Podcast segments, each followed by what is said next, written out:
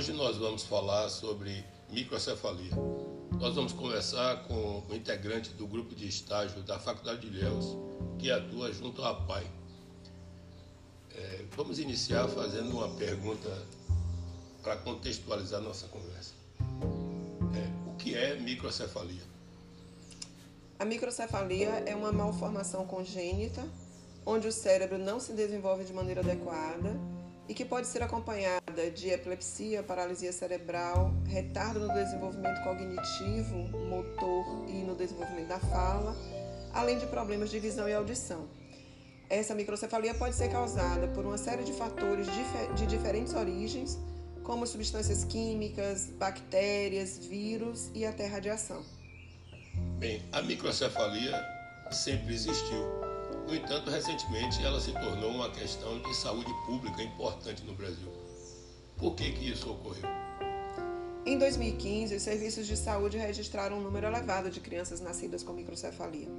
Esses números elevados inquietaram os profissionais de saúde e cientistas que não tinham respostas claras a respeito das possíveis causas para o desenvolvimento dessa epidemia que estava se instalando. Então foram iniciadas pesquisas intensas em busca de uma compreensão sobre os fatores causadores da microcefalia, e essas pesquisas confirmaram a relação entre a infecção materna pelo vírus Zika no período da gravidez e esta malformação.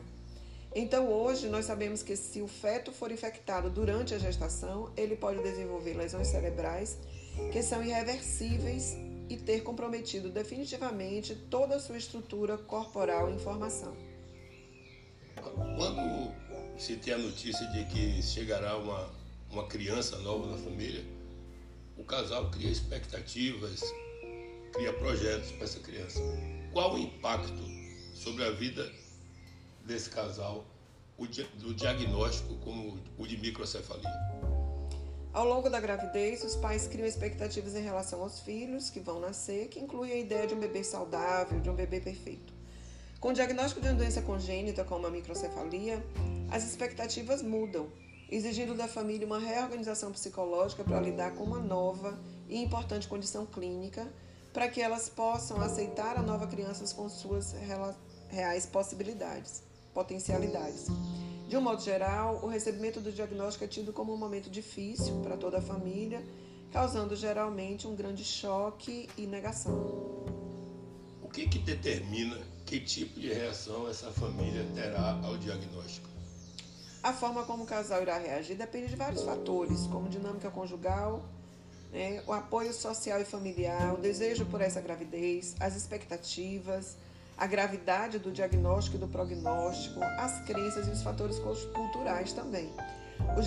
os estudos mostram que o processo de compreensão da nova realidade e aceitação é longo e necessita de suporte não apenas da família, mas também dos amigos, de profissionais de saúde e outras pessoas significativas para o núcleo familiar.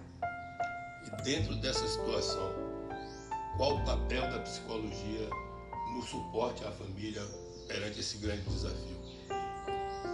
Bem, a psicologia social comunitária considera que a capacidade das pessoas para superar uma experiência difícil é um processo que envolve aspectos pessoais, relacionais e sociais, e que a criação de novos recursos pessoais e coletivos pode surgir do sofrimento.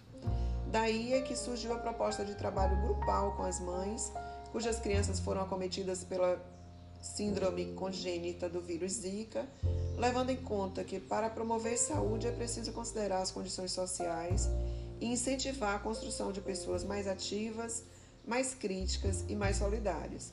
O psicólogo teria então como papel principal incentivar a discussão, se orientando a partir das necessidades apresentadas pelo grupo, com o objetivo de promover a autonomia de, de, dos participantes e contribuir para que as mães identifiquem o que lhes causa sofrimento e maiores dificuldades.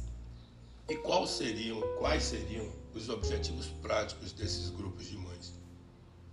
O objetivo principal da formação desses grupos é fortalecer a rede social pessoal das mães para potencializar os recursos pessoais e também os recursos coletivos, incentivar a construção de soluções para problemas cotidianos e a construção de vínculos solidários, somando pessoas que o indivíduo percebe como significativas e às quais ela possa frequentemente recorrer no cotidiano.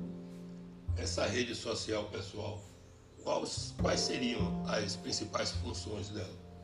Bem, as redes é, sociais pessoais, elas vão, vão é, estar ativas como apoio emocional, como companhia social.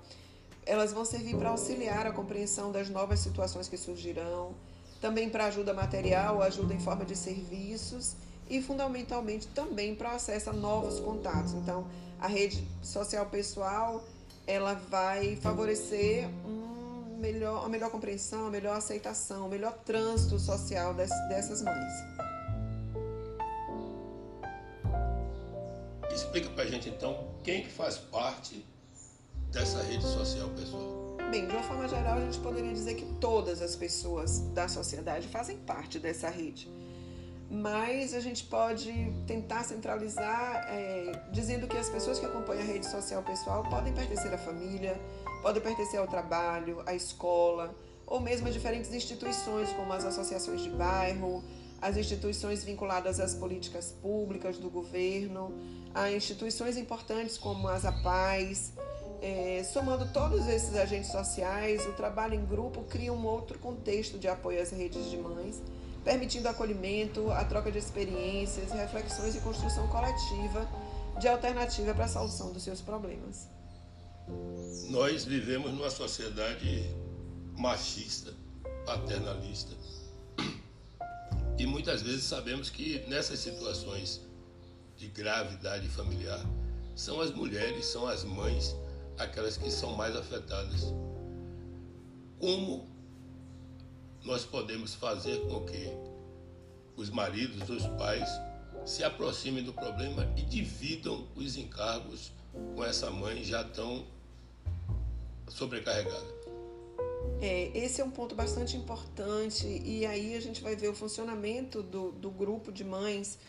É, à medida em que as mães possam se expressar, possam localizar, como a gente falou é, acima, é, compreender é, Quais são os, os problemas cotidianos que lhes causam dificuldades, que lhe causam sofrimento?